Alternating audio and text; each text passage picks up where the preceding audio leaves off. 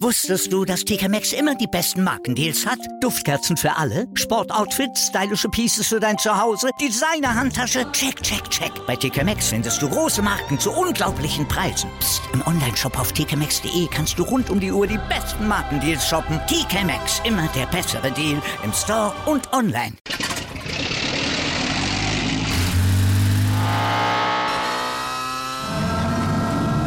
Von 0 auf 100. Aral feiert 100 Jahre mit über 100.000 Gewinnen. Zum Beispiel ein Jahr frei tanken. Jetzt ein Dankeschön, rubbellos zu jedem Einkauf. Alle Infos auf aral.de. Aral, alles super.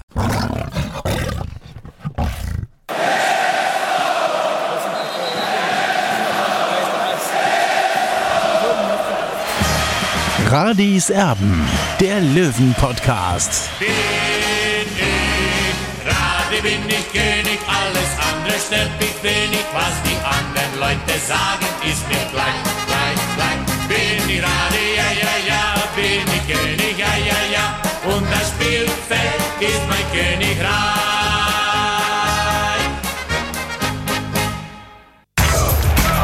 Radis Erben, der Löwen-Podcast.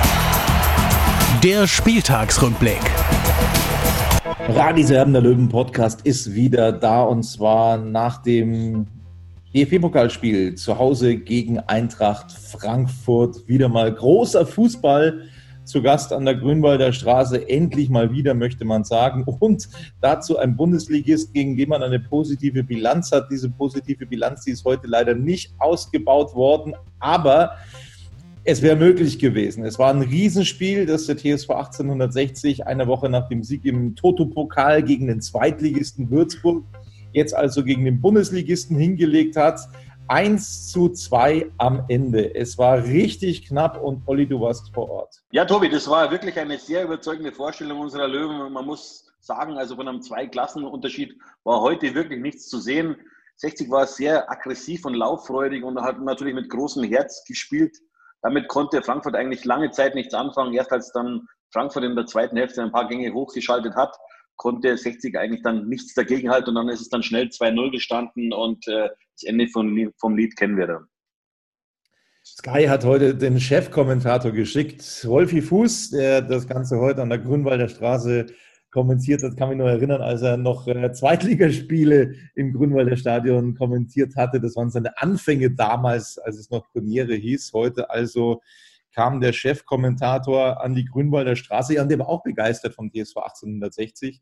0-0 zur Pause. Man hat die Eintracht richtig geärgert. Zur Pause stand es 1 zu 1 übrigens nach Alu-Treffern. Auch da wäre was möglich gewesen. Es gab einige Chancen durch Sascha Mölders, der ja vielleicht auch ein bisschen mehr Glück gebraucht hätte, aber ansonsten hat die Einstellung schon richtig gut gestimmt. Defensiv sah es gut aus. Die Eintracht, die war eigentlich am Verzweifeln. 60, du hast es gesagt, sehr mutig aufgetreten, stand sehr hoch und hat es dann auch den Frankfurtern richtig schwer gemacht, zur Entfaltung zu kommen. Ja, und dann hat es eben äh, fünf Minuten Powerfußball der Eintracht gebraucht, um das Spiel dann letzten Endes zu gewinnen. Ich glaube, die Tore zwischen der 51. und 56. Minute, genau fünf Minuten waren es, wo die Tore gefallen sind. Und naja, dann an, im Anschluss hatte die Eintracht dann auch wieder ein bisschen Probleme, jetzt auch wieder Tore für 60 geben können. Eins gab es dann noch vom Elfmeterpunkt, als Lex das relativ geschickt gemacht hat, äh, relativ geschickt gefallen. Es war für mich ein Elfmeter, aber das war schon sehr, sehr klug, wie sich Lex da ähm, ja, reingedreht hat. Und dann gab es Steinhardt, ein ganz, ganz lässiger Elfmeter in der 78. Minute, aber mehr kam dann im Anschluss leider, leider, leider nicht mehr, Olli. Ja, Tobi, du willst jetzt was unterschlagen? Ich habe noch eine, eine, Klärung von Trapp auf der Linie gesehen. Äh, sein eigener äh, Verteidiger hat ihn nochmal zu einer Glanztat äh, geprüft. Äh, also das hast du jetzt unterschlagen. Abraham war es, glaube ich. Also da wäre schon 2-2 möglich gewesen, ja. Aber so die letzte Konsequenz hat dann doch am Ende bei 60 gefehlt. Klar, also es gab in dieser Schlussphase durchaus noch Möglichkeiten. Dürfen wir auch nicht vergessen, dass die Eintracht dann eben auch als 60 aufmachen musste, nochmal zu Chancen gekommen ist. Aber Tore kamen eben keine mehr dazu. Also das Gute ist, das Positive ist, ich bin wirklich begeistert, wie diese Mannschaft funktioniert. Es scheint ein total eingeschworener Haufen zu sein beim TSV 1860 München. So würde ich das einfach mal beschreiben. Die rennen alle für den anderen äh, jeweils. Und das, das, das kann man sehen. Also die, die Mannschaft funktioniert richtig gut. Ich bin da wirklich guter Dinge. Nichtsdestotrotz, so an der einen oder anderen Stellschraube muss Günter Gorenzel noch schrauben, um das Ganze noch zu optimieren. Aber insgesamt ist mir nicht bange. Gegen einen Bundesligisten kannst du mal 1 zu 2 verlieren. Wir dürfen nicht vergessen, vor vier Wochen hat Eintracht Frankfurt noch Achtelfinale Europa League gegen Basel gespielt. Ja, also das ist nicht zu Ja, und vor allem drei der letzten vier Spielzeiten war Frankfurt im Halbfinale bzw. im Finale. Ja, wir erinnern uns als Löwenfans noch ganz gern an dieses Spiel 2018, hat die Eintracht den FC Bayern geschlagen. Also äh, das ist schon mal eine Hausnummer. Absolut. Gegen diesen Gegner kannst du verlieren. Das Bittere ist, womit ich eben dann immer wieder zu kämpfen habe, wenn Spiele sind, wo du eindeutig dominiert wirst, wo du keine Chance hast, dann habe ich äh, weniger Probleme damit, weil dann hake ich das ab, dann sage ich, okay, der Gegner war besser. Aber heute wäre eben auch verdammt viel drin gewesen. Es wäre so viel drin gewesen in diesem Spiel und da traue ich dann immer tagelang, wochenlang teilweise hinterher. Weil das ja, echt Tobi, aber, aber äh, trauern musst du überhaupt nicht. Ich muss ganz klar sagen, ich weiß nicht, ob es dir aufgefallen ist, 60 hat seine Spielweise im Vergleich zur Vorsaison äh, verändert. Also ist jetzt die Kölner Mannschaft ist jetzt vom, vom Ballbesitzfußball ein bisschen weggegangen, äh, sondern versucht halt schnell mit, mit schnellem Umschaltspiel in den gegnerischen in die gefährliche gegnerische Zone zu kommen. Äh, und, und das hat ganz gut ausgesehen, muss ich wirklich sagen. Und es ist natürlich ein sehr laufintensives Spiel, was da die, die Mannschaft von Trainer Michael Kölner macht. Und, und sie hat es auch wirklich über weite Strecken gut hinbekommen, aber leider nur ein Tor erzielt. Wolfi Fuß hat es einige Male ganz treffend gesagt. Also er hat einmal gesagt, das ist hier ein Drittligist. Aber ähm, so hoch wie 60 steht an der Mittellinie, macht es eben ja auch dem Bundesligisten dann schwierig, äh, das Spiel aufzubauen und das Spiel zu eröffnen. Und er hat noch gesagt, es ist zwar ein recht abgedroschener Satz mittlerweile, er mag das eigentlich gar nicht so gern, aber die Handschrift, und das ist das, was du gesagt hast, die Handschrift von Michael Kölner, die ist sowas von zu erkennen. Und ja, das, das stimmt uns dann doch, glaube ich, auch recht positiv. Ähm, ja, die haben gut gearbeitet in den letzten Wochen, das muss man ganz klar sagen. Also, was ich mir natürlich jetzt noch wünsche, äh, es hat, glaube ich, jeder gesehen, 60 hat schon ein Problem in der Offensive und wir müssen uns natürlich fragen, was ist, wenn Sascha Mölders mal außer Form ist oder verletzt ist. Also hier muss Sportgeschäftsführer Günter Gorenzel unbedingt handeln man hat natürlich auch gesehen, ne? also Sascha Mölders, der hatte mit Hinteregger natürlich einen, einen, absoluten, einen absoluten schwierigen Gegenspieler gegen sich, der noch einige Bundesliga-Stürmer in dieser Saison zur Verzweiflung bringen wird. Insofern dürfen wir nicht vergessen, er wird nicht immer gegen Hinteregger spielen und da wird auch mehr Platz und äh, mehr Räume bekommen, genauso Stefan Lex. Also das, das hat schon gut ausgesehen. Nochmal, ich glaube, man wird gegen andere Mannschaften, man wird gegen Meppen vermutlich mehr Chancen bekommen als gegen Eintracht Frankfurt. Vermute ich jetzt einfach. Das mal. sehe ich ein bisschen anders, Tobi, weil äh, man, wir dürfen die dritte Liga nicht unterschätzen. Aus meiner Sicht ist es ein ganz anderes Spiel in der dritten Liga. 60 muss möglicherweise das Spiel machen. Meppen, da bin ich schon gespannt, was Thorsten Frings da für eine Taktik wählen wird gegen uns. Also bitte die dritte Liga nicht unterschätzen. Das ist eine ganz andere Geschichte. Äh, klar hat es heute sehr gut ausgesehen gegen Erstligisten, der letztes Jahr noch im Europapokal gespielt hat, aber bitte die Kirche im Dorf lassen. Ja, also dritte Liga ist schon richtig aggressive Liga und äh, ja, da entscheidet oft die Tagesform. Wir wissen, es gibt ganz knappe Ergebnisse und äh, wir müssen in, in Meppen äh, mindestens genauso gut spielen wie heute, um da Punkte mitzunehmen bin ich total auf deiner Seite. Ich glaube, wir können im Anschluss äh, nach der Spielerbewertung Vielleicht auch so ein bisschen nochmal vorausblicken, jetzt eine Woche vor dem Start, was denn die Gegner angeht in der dritten Liga. Vielleicht blicken wir nochmal so ein bisschen voraus und dann sehen wir eben, wie schwierig das wird in dieser anstehenden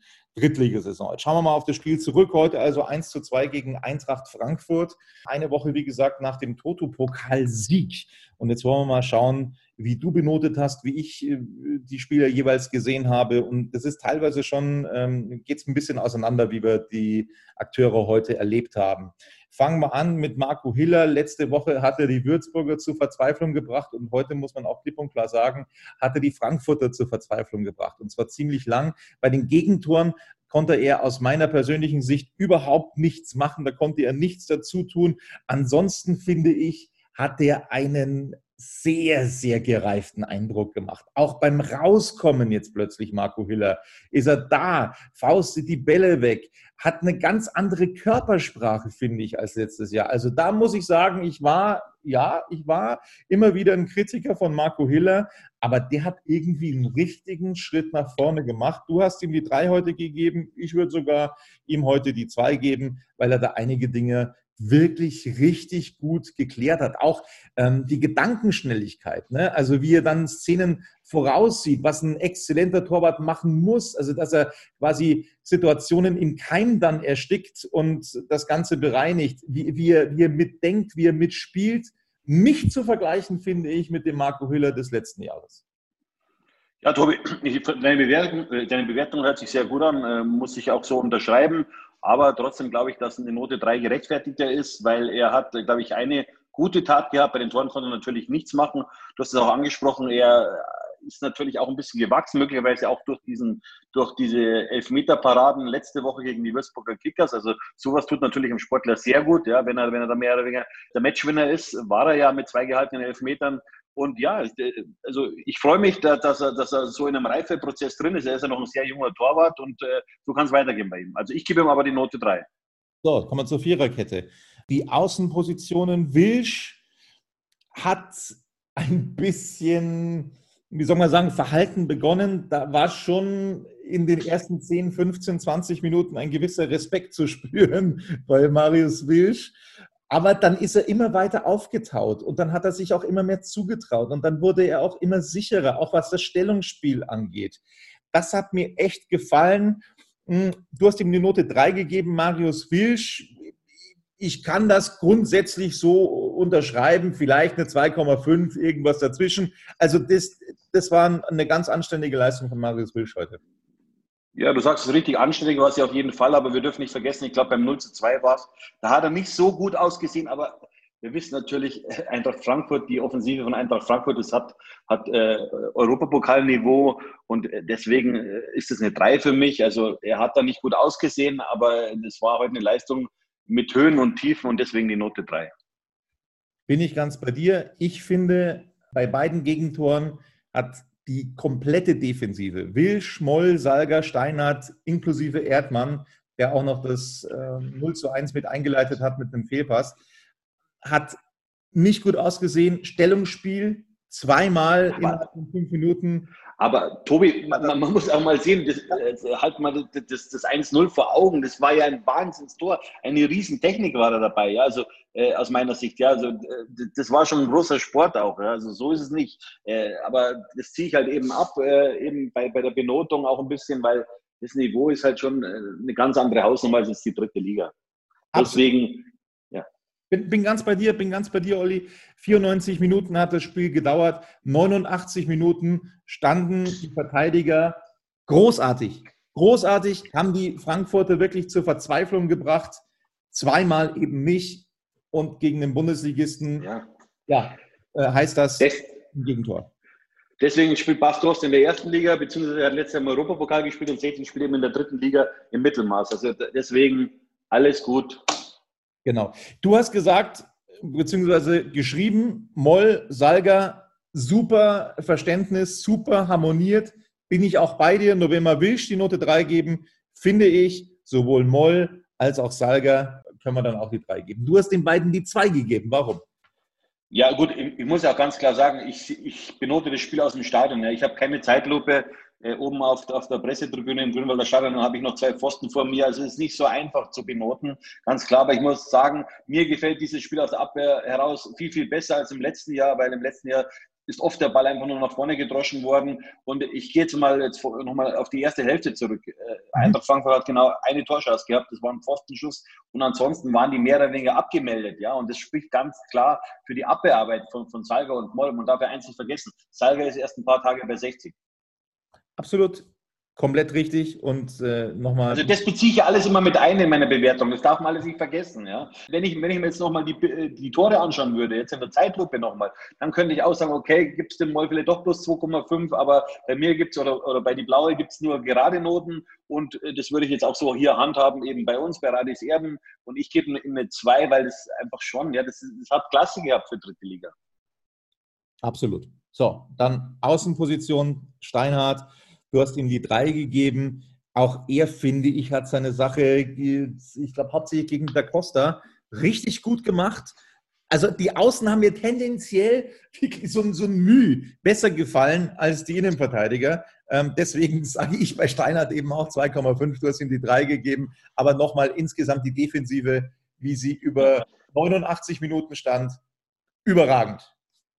So schaut es aus. Und ja, und den Elfmeter hat er natürlich wieder überragend äh, reingehauen. Also das kann er einfach Elfmeter schießen. Ja. Also äh, ich habe es ja zum Spaß äh, im Vorfeld gesagt, eigentlich müssten wir gleich mit dem Elfmeterschießen beginnen. Dann, dann wären unsere Chancen ein bisschen höher gewesen als eben nach 90 Minuten.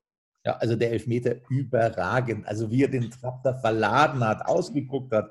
Ah, ganz, ganz großes Kino. Der Vor allem bei ihm, was, was Tobi, was mir bei ihm auffällt, er schießt nicht nur links, sondern rechts. Also er, er hat nicht nur ein Eck, sondern er ist variabel. Und das gefällt mir bei ihm einfach. Souverän hoch 60, wirklich. Also der ist, äh, so ein sicherer Elfmeterschütze. Absoluter Wahnsinn. Da hat man gar keine Angst mehr. Da weiß man, der ist jetzt drin, wenn Steinhardt den ähm, ja, schießt. So, und dann gehen wir weiter. Defensives Mittelfeld. Ich habe ihn letzte Woche kritisiert. Ich komme nicht drum rum, ihn in dieser Woche zu kritisieren. Ich hätte ehrlich gesagt Wein an seiner Stelle lieber gesehen. Erdmann hat wieder begonnen, ist auch im Mannschaftsrat übrigens letzte Woche bestimmt worden oder gewählt worden, wie auch immer. Heute wieder, ja, so eine richtig souveräne Leistung auf der 6 war das aus meiner Sicht nicht. Er hat auch diesen Fehlpass gespielt vor dem 0 zu 1 und du hast ihm die 4 gegeben.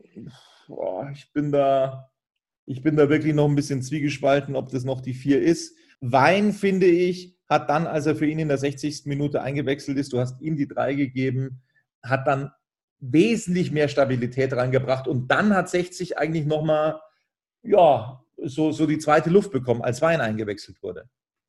Ja, das war eine Kopie mehr oder weniger vom Spiel gegen Kickers Würzburg. Da war der, der Verlauf ja ähnlich. Ja, wir wissen, als Daniel Wein dann ins Spiel kam, hat das alles ein bisschen mehr Ordnung gehabt und so war es auch heute. Und äh, zu Dennis Erdmann, was mir halt aufgefallen ist, wenn er am Ball war, dann hat er einfach nur nach vorne gedroschen, ohne, ohne Zielspieler. Ich habe ihn lange auf dem Dreier gehabt, aber dann am Ende habe ich mich dann doch entschieden für einen Vierer, weil, weil ja, also ich erwarte mal vor einem Sechser ein ganz anderes Spiel und ich habe das schon mehrmals erwähnt.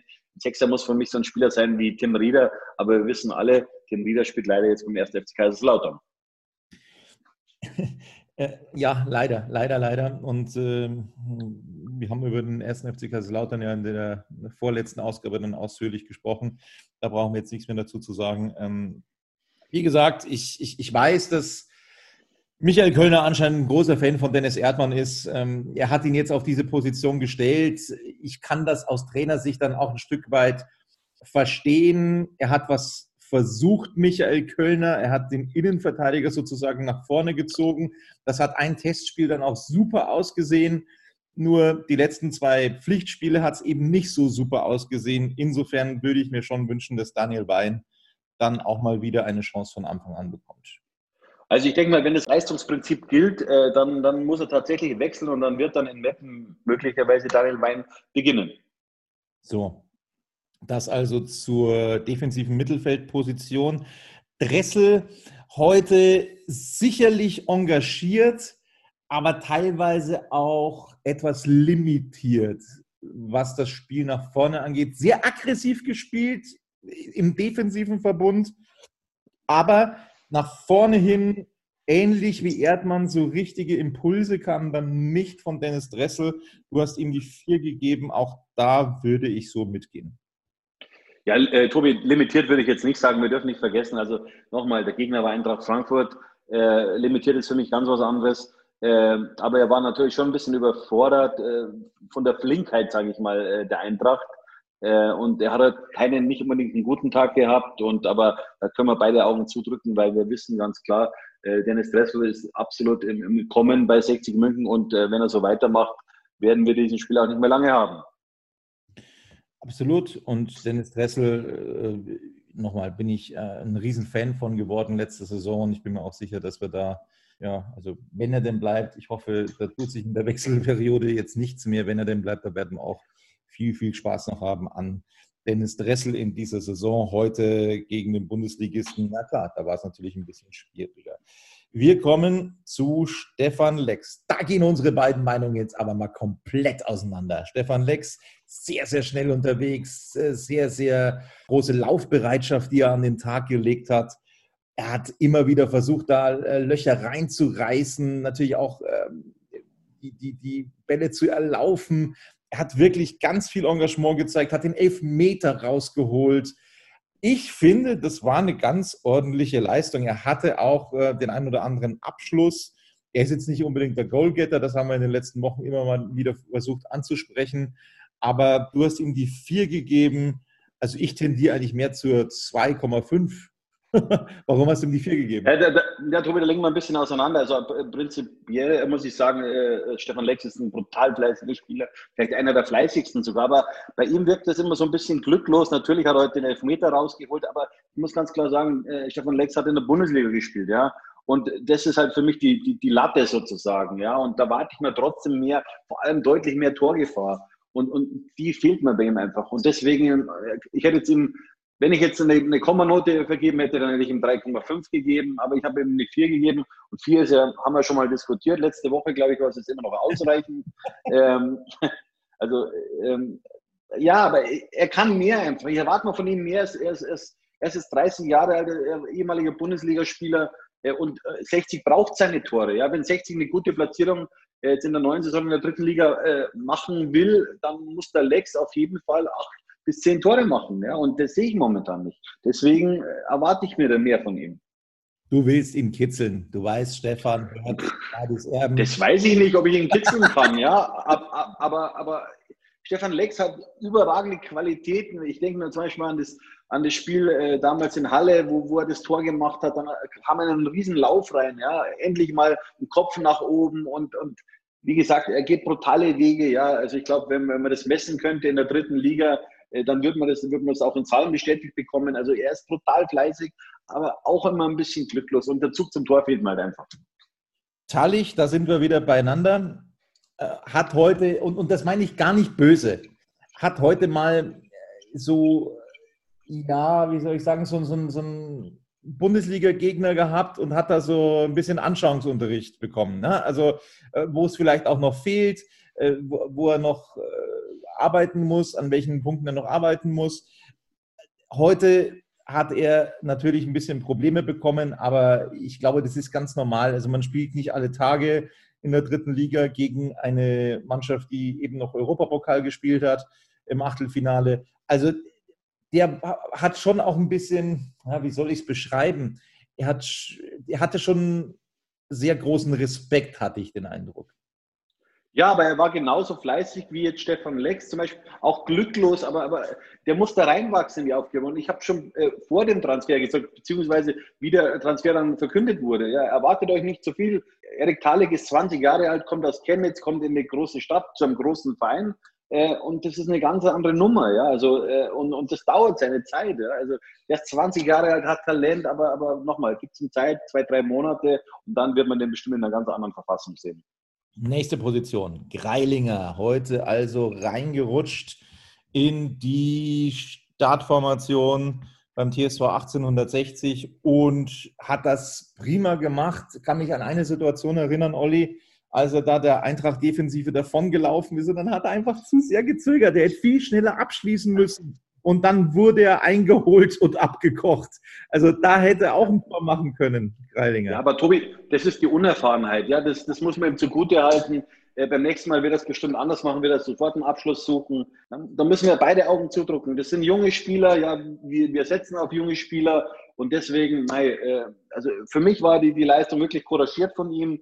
Äh, die hat mir Spaß gemacht. Das hat sich ja schon abgezeichnet, dass er heute vom Beginn an spielen darf, weil nach seiner Einwechslung gegen Würzburg hat er ja mehr oder weniger auch das Spiel gedreht. Ja. Er hat das 1 zu 1 erzielt in der 90. Minute gegen die Würzburger und diesen Einsatz, in diesen Starteinsatz hat er sich heute verdient und ich finde, er hat es sehr, sehr ordentlich gemacht. Deswegen die Note 3. Note 3 bin ich ebenfalls dabei. Ich kann mich übrigens an eine Situation erinnern, um dann auch nochmal hervorzuheben, was Dennis Dressel drauf hat. Äh, dieses Zusammenspiel, als er angetäuscht hat, Dennis Dressel, oh, das muss ich jetzt einfach nochmal noch mal anbringen, als er angetäuscht hat, dass er abdrehen würde, weil zwei, drei Mann vor ihm sind und dann spielt er einen No-Look-Pass zu Steinhardt. Kannst du dich erinnern, da auf der linken Seite Richtung Westkurve und dann gab es eben die Flanke und äh, Mölders ist ein paar Zentimeter vorbeigesprungen an diesem Ball. Äh, auch das zeigt, was Dennis Dressel drauf hat. Also auch diese spielerische Klasse, dieses, dieses spielerische Element, das der TSV 1860 mittlerweile drin hat, das hat richtig Spaß gemacht, findest du auch? Ja, absolut. Aber ich kann mich an die Szene leider nicht erinnern. Ich habe mich jetzt leider nicht auf dem Schirm. Wie gesagt, ich habe zwei Pfosten vor mir. Es ist nicht so einfach, von da oben, von der Haupttribüne aus da auf das Spielfeld zu schauen, beziehungsweise alles im, im, im, in Sichtweite zu haben. Also ich habe es leider nicht gesehen.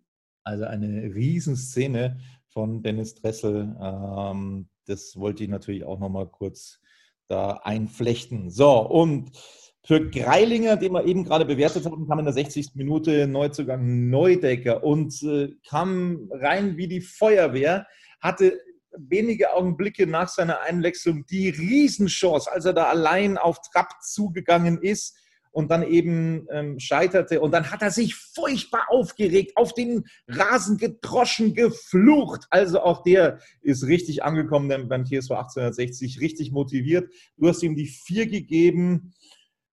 Ja, nach dieser Szene kam nicht mehr ganz so viel von Richie Neudecker. Deswegen schließe ich mich einfach mal an.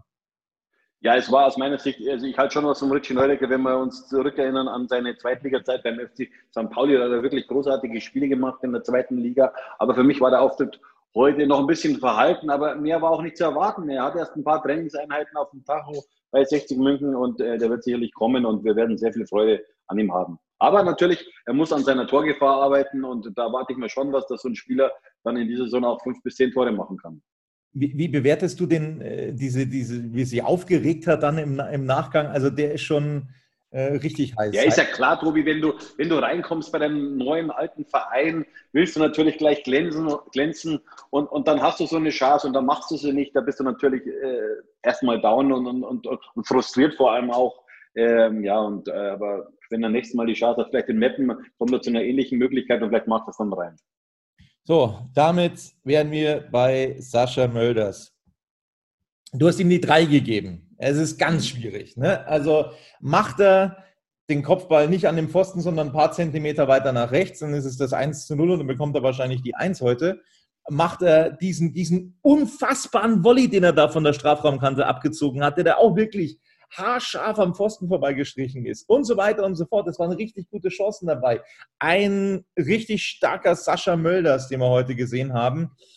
Oh, ich kämpfe mit mir. Ich kämpfe extrem mit mir. oh, ich, also ich habe, ich, Tobi, ich habe auch überlegt, erst zwei oder drei.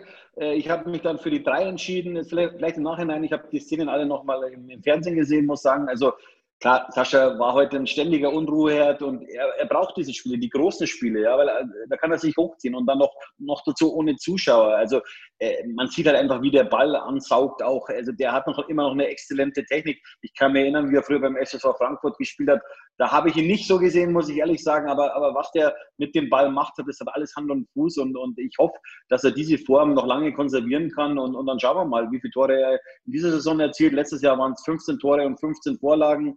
Äh, ich würde mir wünschen, dass er diese gleiche Quote, also die Quote nochmal so schafft, äh, wie eben in der Vorsaison. Aber klar, äh, waren halt mehr oder weniger. Aber sein Problem ist natürlich auch, dass er ein Alleinunterhalter im Löwensturm ist. Und wenn er, sage ich mal, einen Spieler hätte an seiner Seite, der auf einem relativ gleichen Niveau wie er wäre, dann weiß ich nicht, wie das Spiel heute ausgegangen wäre. Ich gebe dir so recht. Ich gebe ihm die zwei. Komm, ich, ich hau's raus. Ich gebe ihm die zwei heute. Ich finde, das hat er sich verdient, weil er echt gut gespielt hat heute. Womit wir beim Schiedsrichter heute also wären Martin Petersen. Ähm, ja, du hast ihm Note 4 gegeben. Ich schließe mich da auch an. Einige Probleme, aber es gibt natürlich im DFB-Pokal keinen Videoassistenten. Ne? Also alles sehr, sehr schwierig. Lag bei einigen Situationen sicherlich falsch. Äh, bei einer Abseitsstellung vermeintlich von Sascha Mölders lag er definitiv daneben. Also da war gar nichts, da war überhaupt nichts zu sehen von der Abseitsposition, auch kein Handspiel. Haben wir wirklich gerätselt am Fernseher, was das jetzt gewesen sein könnte. Es war am Ende des Tages nichts. Auch eine Abseitsposition der Eintracht, die er da kurz vor Schluss abgepfiffen hat, auch das war vermutlich relativ wenig bis gar nichts. Also hatte so ein bisschen Schwierigkeiten heute mit dieser Partie, wo er übrigens richtig lag. Auch das war aber sehr schwer zu sehen diese Situation, als Stefan Lex dann auf und davon gerannt ist, da hat nämlich Stefan Lex schon ein bisschen die Faust ausgepackt gegen den Gegenspieler an den Rücken. Und, Siehst du äh, mal, das habe ich überhaupt nicht gesehen, also von der Tribüne aus. Da hast du natürlich äh, die bessere Perspektive auf dein äh, TV-Bild und äh, beziehungsweise auch nochmal eine, möglicherweise eine Zeitlupe. Also ich konnte das nicht genau erkennen. Ich hätte gesagt, es war ein klares Foulspiel an Stefan Lex. Im ersten Moment habe ich auch gesagt, was soll das? Was war das jetzt? Das war ja gar nichts. Das, ähm, und, ja, dann offenbart die Zeitlupe was anderes. Also da lag er wiederum richtig. Äh, wie gesagt, heute auch eine durchwachsene Partie von Petersen, auch wenn es am Schiedsrichter heute sicher nicht gelegen hat. So, und dann hast du heute bei der Kategorie zum Weinen angegeben, mangelhafte Chancenverwertung wieder einmal. Herr Gorenzel, bitte übernehmen. Das ist unser Stichwort. Ja, ich hatte ja am Freitag in der Pressekonferenz gesagt, also dass sie nur was machen werden, wenn sie zu 100 Prozent überzeugt sind. Ja, also äh, ich muss ehrlich sagen, ich hätte mir schon erwartet, dass er vielleicht den einen oder anderen Spieler in seiner Schublade drin hat, äh, um dann auch mal Vollzug melden zu können. Äh, und es ist ganz, ganz wichtig, dass 60 da handelt äh, auf, auf der Stürmerposition, weil was ist, ich habe es vorhin schon erwähnt, wenn Sascha Mölders außer Form ist oder möglicherweise verletzt ist. Das wünschen wir uns natürlich nicht, aber, aber 60 geht da wirklich ein, ein Tanz auf der Rasierklinge, äh, wenn da nicht nachgeladen wird. Und, und bis zum Winter zu warten, also das ist ein absolutes Risiko. Und ja, ich will da jetzt nicht in, in, in der Haut von, von Günter Gorenzel stecken, weil äh, er hat jetzt das Geld zur Verfügung. Natürlich will er auch in einem gewissen Rahmen handeln. Ja, also klar, er will jetzt nicht äh, Unsummen von Geld ausgeben, aber wir wissen auch, Qualität kostet Geld und da muss man schon in einen Stürmer auch investieren. Ja, und äh, das bekommt man dann mehr oder weniger auch refinanziert und das sieht man dann auch in der Tabelle am Ende. Also es gibt ja mittlerweile relativ viele Ex-Löwen in der Bundesliga, auch in verantwortlichen Positionen. Äh, ich kann jetzt nicht alle auflisten, aber ich, ich, sage mal so, ich weiß nicht, mit wem Günter Gorenzel jeden Tag telefoniert. Äh, das möchte ich auch gar nicht bewerten und da möchte ich mich auch gar nicht so äußern. Aber es gäbe schon ein paar Kandidaten, wo er sich melden kann. Einen äh, Marcel Schäfer in Wolfsburg. Zum so. Beispiel, ja. ja. Zum also, Beispiel. Also, da gäbe es schon ein paar, wo man anrufen könnte und sagen könnte, du, ähm, Marcel, wie sieht es denn aus? Hast du nicht da einen talentierten Stürmer, der vielleicht jetzt ein bisschen im Hintertreffen ist, äh, den wir da äh, an die Grünwalder Straße holen könnten, damit er auch Spielpraxis bekommt. Wie sieht es denn aus? Also das, das wären schon, äh, da gäbe es schon auch ein paar Kontakte für Günter Gorenzel. Insofern, äh, ja, erwarte ich mir eben auch, genauso wie du, Olli, dass da in den nächsten Tagen noch was passiert, dass da bis zum Ende der Wechselfrist noch was passiert in der offensiven äh, Position im Sturm vorne, weil wenn Sascha Mölders ausfällt, boah, dann wird es aber mal zappenduster. Dann wird's ja, vor allem, was wir, Tobi, was wir nicht vergessen dürfen, ich kann mich noch erinnern an, an den Aussagen von Günter Gorenzel, wo er gesagt hat, ja, er muss erstmal 50 Scorer-Punkte ersetzen. Ja, natürlich hat er es geschafft, dass äh, Sascha Mölders bei 60 München bleibt. Das sind 30 Scorer-Punkte. Ja, und dann haben wir noch äh, 20 Scorer-Punkte aufzufüllen, also die jetzt Efkan Bigaroglu zum Beispiel hinterlassen hat. Äh, und da muss unbedingt was geschehen in der Offensive noch, weil, äh, ja, wie gesagt, was ist, wenn Sascha Möller sich verletzt oder gesperrt ist oder sonst was? Ja, also das ist ein Risiko, also das äh, würde ich ungern eingehen wollen.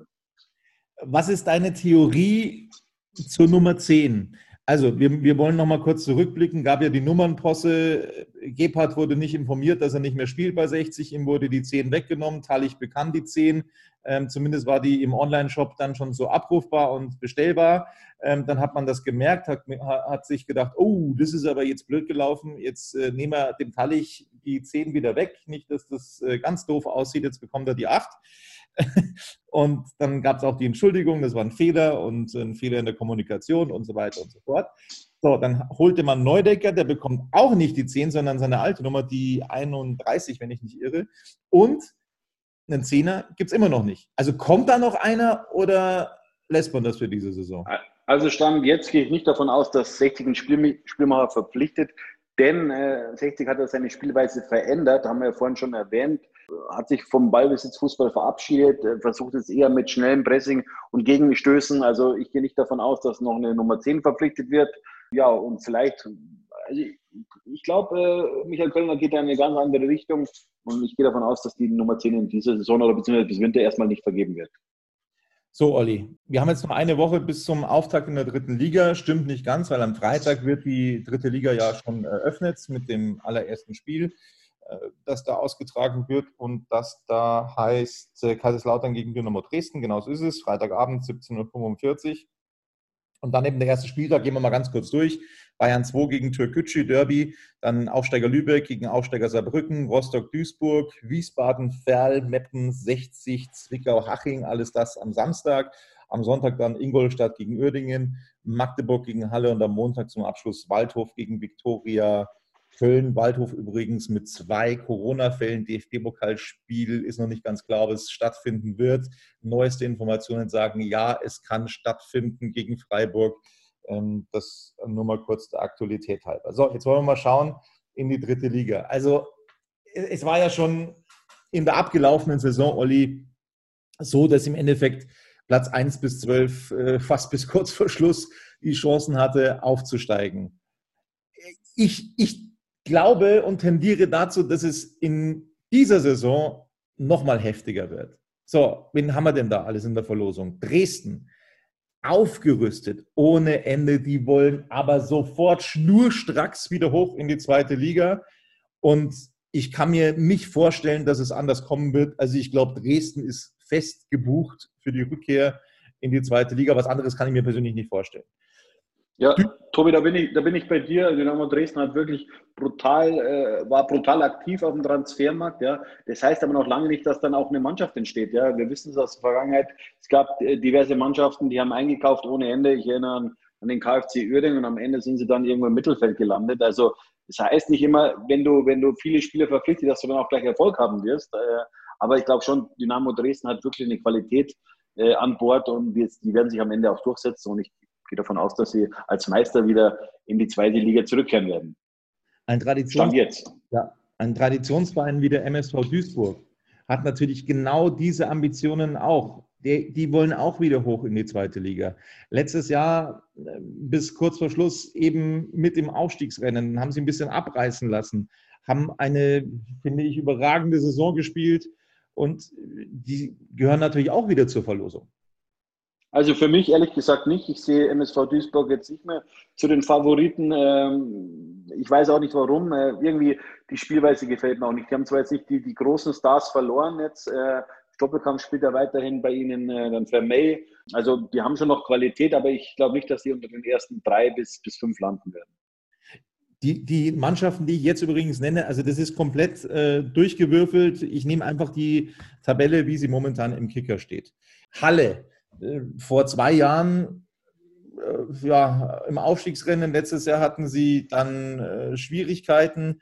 Da tippe ich mal, dass Halle eventuell wieder Probleme bekommen könnte in dieser Saison. Also für oben wird es in dieser Saison nicht reichen, tippe ich. Ich sehe die auch so eher so Platz 10 abwärts, also ganz oben wenn die definitiv nicht mitspielen können. Nächster äh, Aspirant eventuell für die Rückkehr in die zweite Liga, Ingolstadt. Äh, fast hätte es geklappt gegen Nürnberg in letzter Sekunde. Äh, Hat es nicht funktioniert mit dem Aufstieg in der Relegation. Heute gegen Bundesliga-Absteiger Düsseldorf im DFB-Pokal gespielt, das richtig gut gemacht über weite Strecken und am Ende, ich habe das Ergebnis jetzt aktuell leider nicht. 1-0 haben, haben sie verloren, äh, der FC Ingolstadt. Torschütze Thomas Bledel, der Ex-Löwe, ist ja. eingewechselt worden, hat ja auch mal bei Ingolstadt gespielt. Also das war der perfekte Tag für Thomas Bledel heute. Genau, also da auch recht gut ausgesehen, Ingolstadt. Was erwartest du von den Schanzern? Also ehrlich gesagt habe ich mir noch gar keine großen Gedanken gemacht, jetzt so vom Tabellenbild. Ich, ich will jetzt den nächsten Tag mal was für die Blaue 24 machen, wie sich so eben äh, charakterisiert das Bild oder wie ich die Vereine einschätze, einschätze. Ich gehe ja davon aus, dass auch so Ingolstadt so eine Platzierung zwischen Platz 3 und 6 machen wird. Also Stand jetzt. Aber vielleicht tut es ja noch was. Die Transferperiode geht noch bis zum 5. Oktober, wie wir wissen. Also ähm, final will ich mich da noch nicht festlegen, aber ich werde es jetzt demnächst in den nächsten Tagen mal machen und die Kader alle mal anschauen. Und, und dann will ich auch schon mal so eine erste Prognose abgeben. Ja, also deswegen unterhalten wir uns jetzt einfach mal ganz kurz und grob drüber, was denn von den Mannschaften eventuell in der nächsten Saison zu erwarten ist, weil ich es ganz spannend finde, äh, da einfach mal auszuloten, wie denn eventuell die Chancen bestehen können, ist natürlich immer komplett hypothetisch. Ne? Dann kommt der erste FC Kaiserslautern, der ja, einfach mal munter Leute verpflichtet, obwohl man die Rechnungen nicht bezahlt. Äh, wir haben alles dazu gesagt, das ist der absolute Wahnsinn, was da momentan abgeht. Das hat sehr, sehr viel hm, ja, birgt sehr viel Zündstoff, finde ich. Ich glaube, da könnte es auch noch eine ja, böse Überraschung in dieser Saison geben, wie die auch immer aussieht, keine Ahnung. Und wenn dann teilweise Rechnungen vielleicht weiter nicht bezahlt werden, Ablösesummen möglicherweise nicht bezahlt werden können, dass es da nochmal richtig Krach gibt. Aber Stand jetzt, was den Kader angeht, ist Kaiserslautern schon richtig gut aufgestellt. Das sehe ich auch so, Tobi. Also für mich ist äh, Kaiserslautern einer der Aufstiegsfavoriten, der ganz großen Aufstiegsfavoriten. Ja, nicht nur wegen der Verpflichtung von dem Rieder, aber die hatten ja auch davor schon einen großen Kader. Natürlich haben sie auch Abgänge mit Kühlwetter und Pick, äh, die sind beide nach Heidenheim gegangen. Äh, aber und dann kommt natürlich auch noch das Stadion dazu. Ja, wenn wieder Zuschauer rein dürfen, ist es natürlich auch ein Faustpfand äh, für den FCK. Und äh, ja, also ich schätze die Mannschaft sehr gut ein. Was mir bei, beim FCK nicht so gut gefällt, ist der Trainer Boris Schommers. Also bin ich kein großer Fan von ihm, aber, aber die haben richtig Qualität im Kader und das wird sich, glaube ich, am Ende auch durchsetzen. Für ganz vorne wird es für Viktoria Köln und Aufsteiger Lübeck vermutlich nicht reichen. Viktoria Köln, die immer wieder die Großen letztes Jahr unter anderem den TSV 1860 auch geärgert haben aber vermutlich wird es für Köln und für Lübeck jetzt für die ganz vorderen Plätze nicht reichen. Was glaubst du?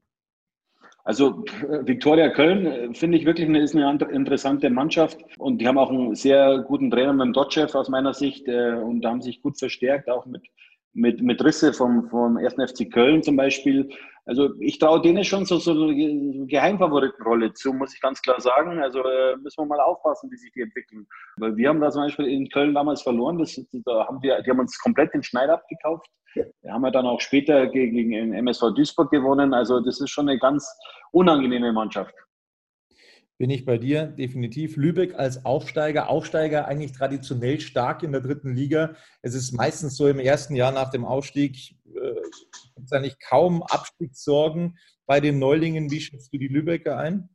Oh, Tobi, Lübeck kann ich überhaupt nicht einschätzen. Ich weiß nur, dass der, dass der Sohn von Bernd Hopsch, dem früheren Löwenstürmer, da spielt, Patrick Hopsch, der äh, mal bei, bei Holt gespielt hat. Also ich kann die überhaupt nicht einschätzen und es wäre einfach unseriös, wenn ich da jetzt eine Meinung dazu hätte. Tu mich, tu mich ebenfalls sehr, sehr schwer mit Lübeck, aber ich glaube nicht, dass es zu den vorderen Plätzen reichen wird, so wie ich das bislang überblicke. Magdeburg, mh, hm, ja, die haben natürlich auch Ambitionen, vielleicht wieder zurückzukehren in die zweite Liga oder äh, zumindest könnten sie sich das natürlich logischerweise vorstellen, weil sie da eben schon mal ein Jahr verbracht haben in der zweiten Liga. Ich glaube allerdings nicht, dass sie es tatsächlich im Kreuz haben, zurückzukehren. Also Magdeburg zähle ich eher nicht zu den Aufstiegsfavoriten. Also ich erinnere mich immer wieder mit Grausen an, an, an das Hinspiel von 60 in Magdeburg. Da haben wir 5-1 verloren. Also die haben uns wirklich hergespielt ohne Ende. Das war ein brutaler Auftritt. Vor allem Sören Bertram hat mir da brutal gut gefallen. Ähm, ich weiß nicht, auf welchem Niveau sie momentan sind. Ähm, äh, also mit dem Abstieg werden sie nichts zu tun haben, so jetzt wie in der Vorsaison. Aber für ganz nach oben, ich gehe ja davon aus, so Platz 6 bis 10. Waldhof Mannheim, die werden es wieder wissen wollen mit äh, Komp und seinen Freunden beim Waldhof. Die werden wieder angreifen wollen. Auch das könnte wieder ein unangenehmer Gegner werden, Olli. Ja, da gab es ja auch einen Trainerwechsel. Bernhard Rares äh, ist jetzt momentan ohne Verein. Äh, er wurde beerbt von, von Patrick Löckner, ist ja ein Freund von Jochen Kienz ähm, den ehemaligen Löwen. Ich, ich kann eigentlich Waldhof auch schlecht einschätzen, weil die haben sehr viele Abgänge gehabt, äh, Soleimani zum Beispiel. Also die muss ich mir erstmal anschauen, ähm, was die so auf, auf der Pfanne haben. Das werde ich jetzt in den nächsten Tagen mal machen, werde ich mal ein bisschen Kader studieren. Also da will ich mich eigentlich noch nicht so richtig festlegen. Ich glaube zwar nicht, dass es so ganz vorne reicht. Wir wissen alle, bis zur Winterpause waren die vorne mit dabei. Äh, aber das traue ich ihnen nicht mehr ganz so zu. Aber, aber schauen wir mal, lassen wir uns mal überraschen. Vielleicht kommt da noch was dazu. Ich glaube, ähm, Jochen Kienz will noch einen Stürmer verpflichten. Also warten wir einfach mal ab. So, was die ferne Vergangenheit angeht, da haben wir an den SV Meppen sehr, sehr gute Erinnerungen. Was die jüngere Vergangenheit angeht, nicht so gute. Also da hat der TSV 1860 in den letzten Jahren nie so gut ausgesehen beim SV Meppen. wie schwierig wird das am Samstag, Olli? Was, was traust du Thorsten Frings zu insgesamt in dieser Saison? Ähm, die waren ja auch ja in diesem Rennen mit dabei zwischen, ich sage jetzt mal, zwischen Platz 3 und Platz 12. Die waren da auch bis kurz vor Schluss dabei und haben sich auch noch Hoffnungen gemacht, in den Aufstiegskampf wieder einzusteigen. Das haben sie am Ende aber nicht geschafft. Also Meppen hat da zwei große Verluste zu beklagen. Ist zum einen den Trainer Christian Neithardt, also ein Top-Trainer für den SV Meppen gewesen und dann auch äh, Dennis Undaff, äh, der ist ja in die zweite belgische Liga gegangen. Bin gespannt, wie sie diese zwei Abgänge kompensieren können. Also ich persönlich halt von Thorsten Frings nicht so viel als Trainer muss ich ganz klar sagen. Ich bin gespannt, wer sich da macht, aber die haben natürlich immer noch Qualität im Kader, unter anderem Walde Drama. Wir wissen es alle damals, äh, 2015, Relegationsspiel gegen Holstein Kiel, äh, wer ja nicht am Pfosten geschossen hätte, wäre man damals schon in die dritte Liga abgestiegen. Und das Ende ist ja bekannt, äh, Kai Bühler hat damals dann das 2 zu 1 in der, in der Nachspielzeit gemacht. Also die haben schon noch Qualität in ihren Reihen. Ich bin gespannt, wie sie es dann auf den Platz bekommen. Ja, lassen wir uns überraschen. Bayern 2 äh, wird mit Sicherheit wieder eine große Rolle spielen in dieser Saison, aber die sind Luft und in dem Sinn äh, sind sie uns auch deswegen egal. Ja, ne, pf, Tobi, die, die, sind immerhin Drittligameister, aber die haben halt brutal viele Abgänge gehabt. Jetzt äh, Oliver Battista Meyer, zum Beispiel ein Riesentalent vom FC Bayern, ist jetzt äh, nach, zu Herrenwin gegangen, gewechselt. Äh, also ich weiß nicht, ob dieser große Aderlass, also ich denke schon, dass sich das auch irgendwie auf die Qualität der Mannschaft dann äh, auswirken wird. Äh, also ich rechne nicht mehr damit, dass sie ihren Titel verteidigen können. Ochi Vried weg ähm, und dann werden natürlich ja. auch einige aufrücken zu den Profis. Äh, ja, also das ist immer neugierig, wie sich die Bayern in dieser Saison präsentieren. Nochmal, auch wenn das die meisten Löwen nicht so gerne hören, aber je weiter vorne die Bayern landen, desto besser ist es eigentlich für den TSV 1860, weil sie sind Luft und sie würden einfach nach vorne rutschen. Also das muss man einfach so deutlich sagen, aber es wird vermutlich in dieser Saison nicht mehr für ganz vorne reichen. Das denke ich auch. Dann sind wir bei einem weiteren Neuling, Olli, Türkgücü Ataspor München. Eine Mannschaft, die von Alexander Schmidt und von Michael Hofmann trainiert wird. Michael Hofmann, der Torwarttrainer, Alexander Schmidt, der Cheftrainer. Es gibt Ex-Löwen, es gibt richtig gute Verstärkungen, die haben eingekauft ohne Ende. Versuchen sich jetzt in den DFB-Pokal zu klagen. Aus meiner persönlichen Sicht ist das legitim, weil 60 München dann eben auch als äh, Regionalligameister den Startplatz im DFB bekommen hat, was sich der Bayerische Fußballverband da gedacht hat, ist mir auch so ein kleines Rätsel. Jetzt müssen das Gerichte klären. Das aber nur mal ganz nebenbei. Ich kann das völlig nachvollziehen, dass Türkgücü da rechtlich dagegen vorgeht. Aber ich glaube eben auch, dass was die dritte Liga angeht, dass das ein richtig schwerer Gegner wird in dieser Saison. Ja, absolut. Die Türken haben wirklich gut eingekauft. Ich glaube, jetzt sind wir mittlerweile beim 17. Neuzugang. Heute haben sie ja ein Testspiel gegen den FC St. Gallen.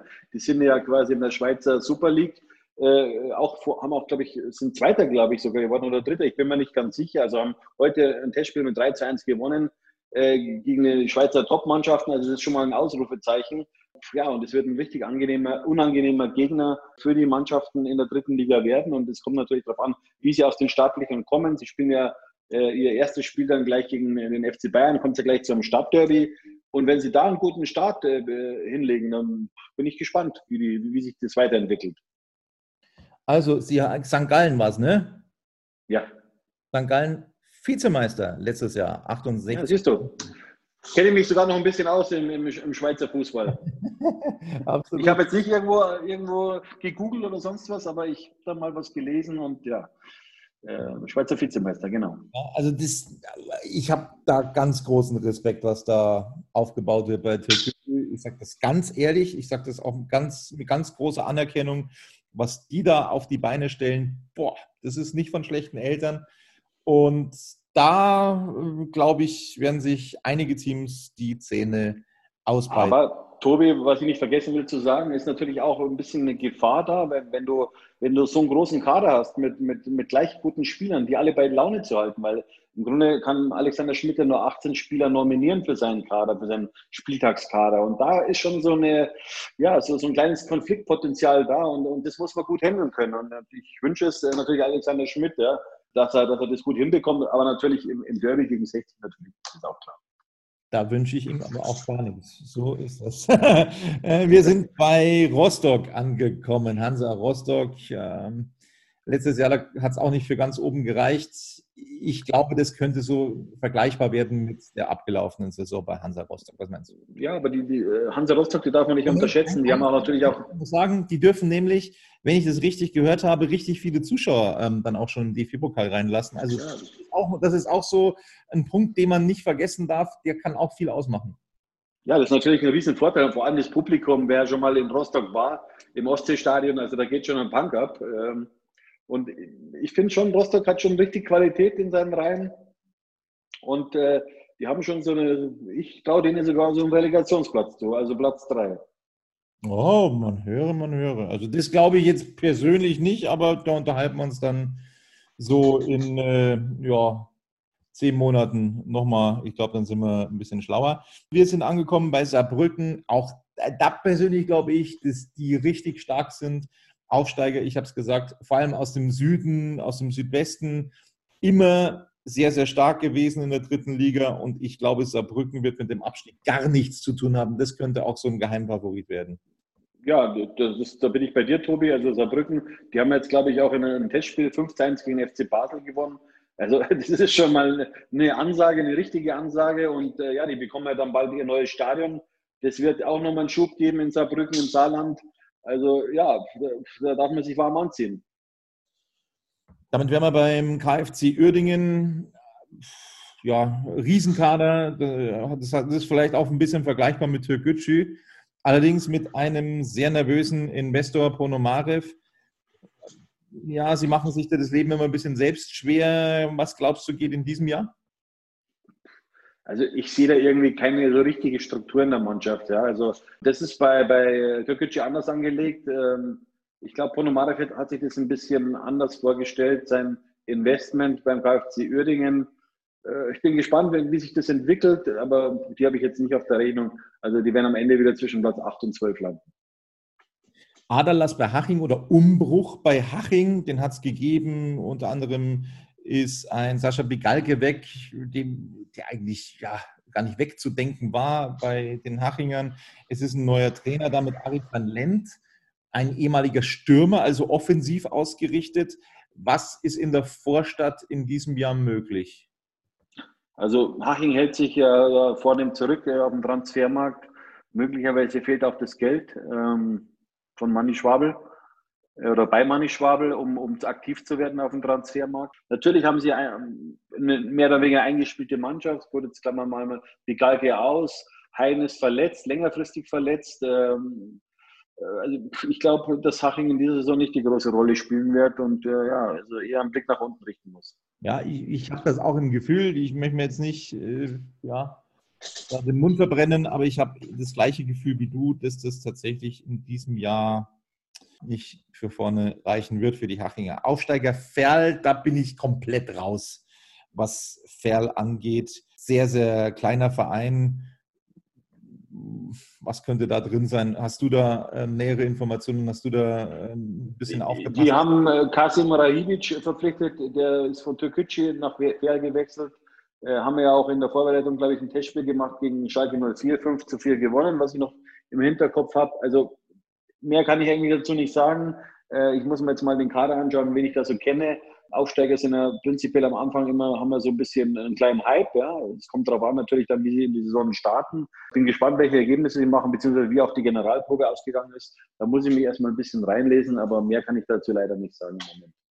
Als Absteiger ist der SVW in Wiesbaden mit Sicherheit eine Mannschaft, die ja, zur Verlosung gehören möchte, was die vorderen Plätze angeht. Auch sie haben natürlich einen Aderlass zu verkraften. Gab Manuel Schäffler zum Beispiel, ja. Genau, der jetzt also gewechselt ist. Und insofern glaubst du, dass es für die Rückkehr reichen könnte in die zweite Liga? Glaube ich jetzt nicht, ähm, äh, weil ja, die, die waren jetzt ein Jahr in der zweiten Liga wieder dabei und, und dann wieder sofort ab, abzusteigen. Das hinterlässt natürlich so einen faden Beigeschmack, keine Frage. Also ich sehe die jetzt nicht ganz vorne momentan. Ganz vorne sehe ich sie auch nicht und das trifft auch auf den letzten Verein zu, auf den wir noch eingehen möchten. Der FSV Zwickau, ähm, die haben letztes Jahr schon mächtig zu kämpfen gehabt und meine Einschätzung ist, dass es auch in diesem Jahr so sein wird. Äh, da gibt es auch noch einen Spieler, den du ganz interessant findest. Meinst du, das könnte noch was werden? Nein, das war ja nur, so man, wäre mein Wunsch gewesen, dass man sich den Spieler mal genau anschaut. Natürlich kennt Michael Kölner den Spieler, äh, keine Frage. Äh, Moritz Schröter, äh, rechts außen, mehr oder weniger rechter Mittelfeldspieler, gefällt mir sehr gut. Und, aber Zwickau hat sich auch nicht schlecht verstärkt, unter anderem den Starke von Kaiserslautern verpflichten. Also das ist schon ein sehr guter Mittelfeldspieler. Also äh, Zwickau ist sehr, sehr unangenehm zu bespielen.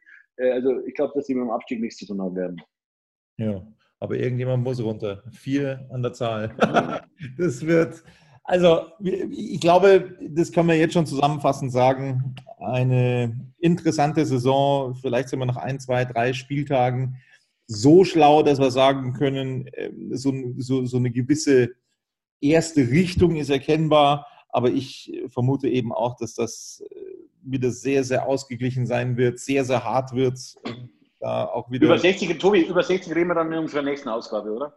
Ja gut, über, wir so ein bisschen Kaderanalyse machen dann. Über, über 60 haben wir ja tatsächlich, haben wir ja tatsächlich äh, schon, schon viel gesprochen heute. Also ich glaube, eine große Kaderanalyse müssen wir gar nicht mehr machen. Also die, die der Punkt ist ja, ja offensiv hakt es noch, aber ansonsten bin ich eigentlich, bin ich eigentlich recht zufrieden. Ja, also ich glaube auf jeden Fall, dass Stand jetzt der Kader äh, diese Platzierung wieder machen kann. Äh, ist, aber ganz klar, 60 muss sich noch verstärken oder beziehungsweise wenn sich 60 verstärkt, ja, auf, auf zum Offensivbereich, äh, noch auf einer Position und vielleicht noch ein Sechser, dann reicht der Mannschaft auf jeden Fall zu, dass sie, dass sie zwischen Platz 3 und 5 landet. Aktuell ja, äh, zwischen sechs und acht eher. Dann hätte ich die Wette gewonnen. ja, also wir werden sehen, das ist natürlich alles völlig hypothetisch, wie das kommen wird. Wir freuen uns sehr auf den Auftakt in der nächsten Woche beim TSV 1860 München. Also, Olli, das habt ihr ja in den letzten Ausgaben, äh, beziehungsweise bisher bei Radis Erben auch immer mitbekommen, ist immer so der äh, Warner, der immer den äh, Zeigefinger in die Höhe streckt und immer sagt, aber Moment, es wird ganz, ganz schwer. Ich bin immer so ein bisschen der, der Optimist. Insofern, ja, wir werden sehen, wer dann am Ende recht hat. Also 60 München, glaube ich, richtig gut aufgestellt. Ja, was ist denn dein Tipp, Tobi, eigentlich jetzt bezüglich 60 Saisonprognose? Stand jetzt. Das habe hab ich dir gesagt. Also mit den Neuzugängen Salga. Ja, hast du mir gesagt, aber, aber, aber bei Radis Erben hast du es noch nicht gesagt. Ah, dann, okay, okay, dann, dann, dann, dann sage ich ja, das auch hier mit. Ähm, also mit den Neuzugängen Neudecker und Salga habe ich gesagt, ist 60 mindestens so stark wie letztes Jahr. Das ist das, was ich gesagt habe dass es mindestens eben äh, zu diesem Platz 8 mit diesem Kader reichen wird. Es kann vielleicht auch ein bisschen mehr sein, keine Frage, da gehört auch Glück dazu, äh, das wir heute zum Beispiel im Pokal nicht hatten, ähm, im Abschluss und so weiter und so fort. Es gehört eben auch dazu, dass die Mannschaft dann äh, nicht die ja, lange Liste an Verletzten zu beklagen hat. Das gehört auch dazu, dass die Mannschaft fit bleibt, dass Michael Kölner da aus dem Vollen schöpfen kann und so weiter und so fort. Aber ich glaube, dass sie so mit, dieser, mit diesen Spielern, die jetzt aktuell also im Kader sind, ganz gute Chancen haben, so die Platzierung aus dem letzten Jahr wieder zu erreichen, respektive die Rolle zu spielen, die sie auch in der letzten Saison gespielt haben. Und wenn dann eben noch ein Stürmer, ich wünsche mir sogar zwei, wenn da noch zwei Stürmer kommen könnten für diese Kohle, die die Bayerische auf den Tisch gelegt hat, ja, dann glaube ich, geht es auch noch mal höher, wenn Alternativen zu Sascha Mölders vorhanden wären. Und ja, ich hoffe und glaube, dass da Günter Gorenzel dann in der Lage ist, da äh, ja nochmal einen adäquaten Stürmer neben Sascha Mölders zu finden und hinzustellen. Wie groß ist da deine Hoffnung? Weil man hört ja momentan auch relativ wenig, respektive hat äh, Günter Gorenzel ja auch gesagt, dass was so die absoluten Top-Stürmer angeht, die alle unter Vertrag sind. Macht es nicht einfacher. Ja, das ist das große Problem bei 60. Und der Transfermarkt ist natürlich abgegrast. Vor allem Stürmer sind immer gefragt, gute Stürmer sind immer gefragt. Ähm, ich bin gespannt, äh, wen da Günter Gorenzler aus dem Hut zaubern kann. Also äh, ich hoffe, dass der Kelch an uns vorübergeht, äh, dass er zum dritten Mal dann den Prinz Owusu verpflichtet. Viele gute Stürmer sind nicht mehr auf dem Markt. Äh, mir wird zum Beispiel so, so ein Schmidt aus Heidenheim gefallen, der war ja letztes Jahr an Dynamo Dresden verliehen. Mit so einem Stürmer könnt ihr mich arrangieren, auf jeden Fall. Aber vielleicht hat der Günter Gorenzel eine andere Lösung.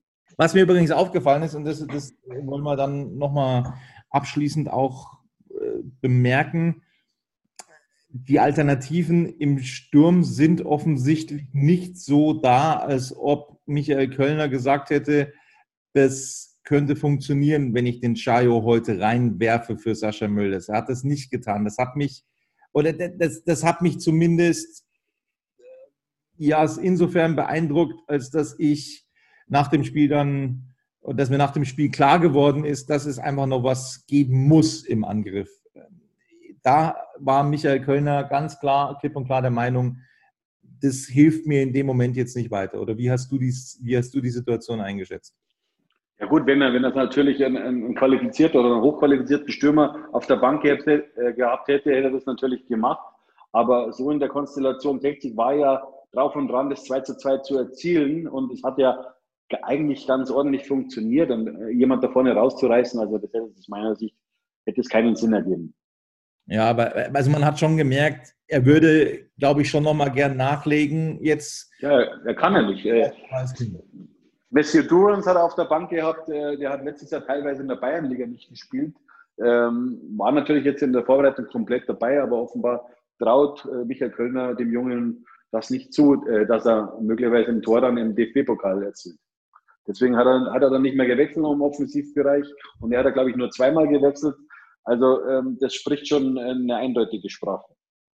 Zum Schluss wollen wir auch nochmal, Olli, auf ein Thema zurückkommen. Oh, wir sind heute aber lang. Tobi, du, du, ey, wir machen Überstunden. Jetzt, ist, jetzt schaue ich mal auf die Uhr, es ist kurz vor 23 Uhr. Jetzt ist langsam Bettruhe bei mir daheim.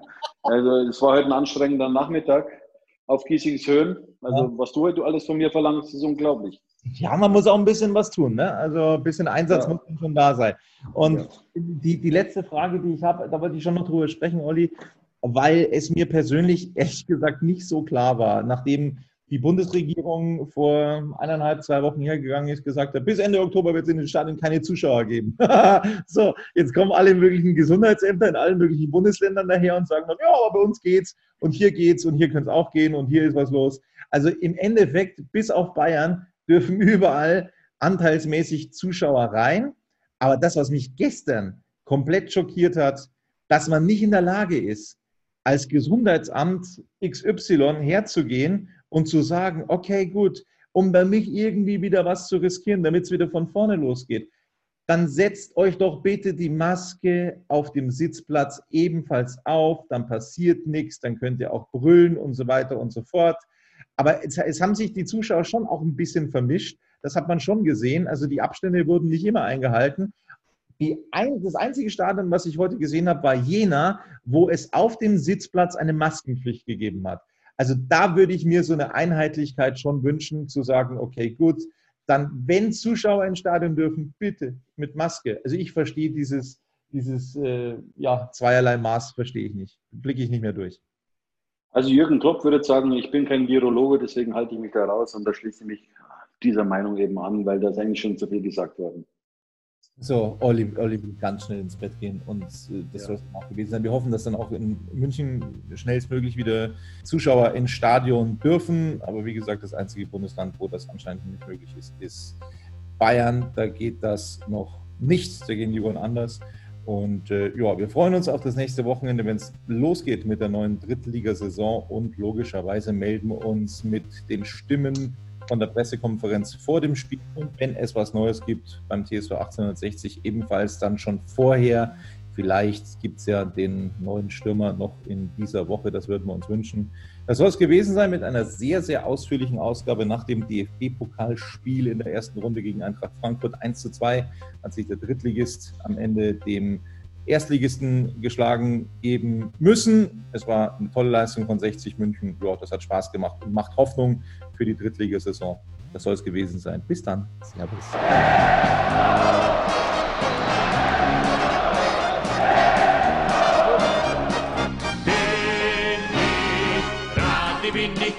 Alles andere stört mich wenig, was die anderen Leute sagen, ist mir gleich, gleich, gleich. Bin ich Rade, ja, ja, ja, bin ich König, ja, ja, ja, und das Spielfeld ist mein Königreich.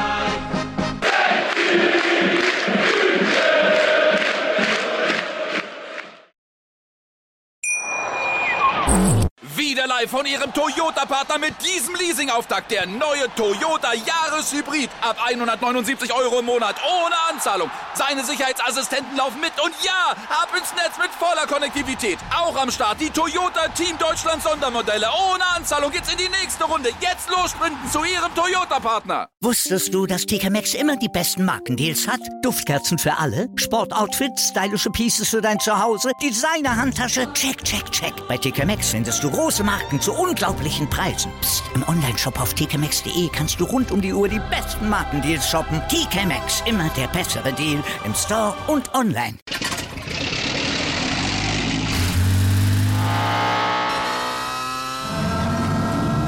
Von 0 auf 100. Aral feiert 100 Jahre mit über 100.000 Gewinnen. Zum Beispiel ein Jahr frei tanken. Jetzt ein Dankeschön, rubbellos zu jedem Einkauf. Alle Infos auf aral.de. Aral, alles super.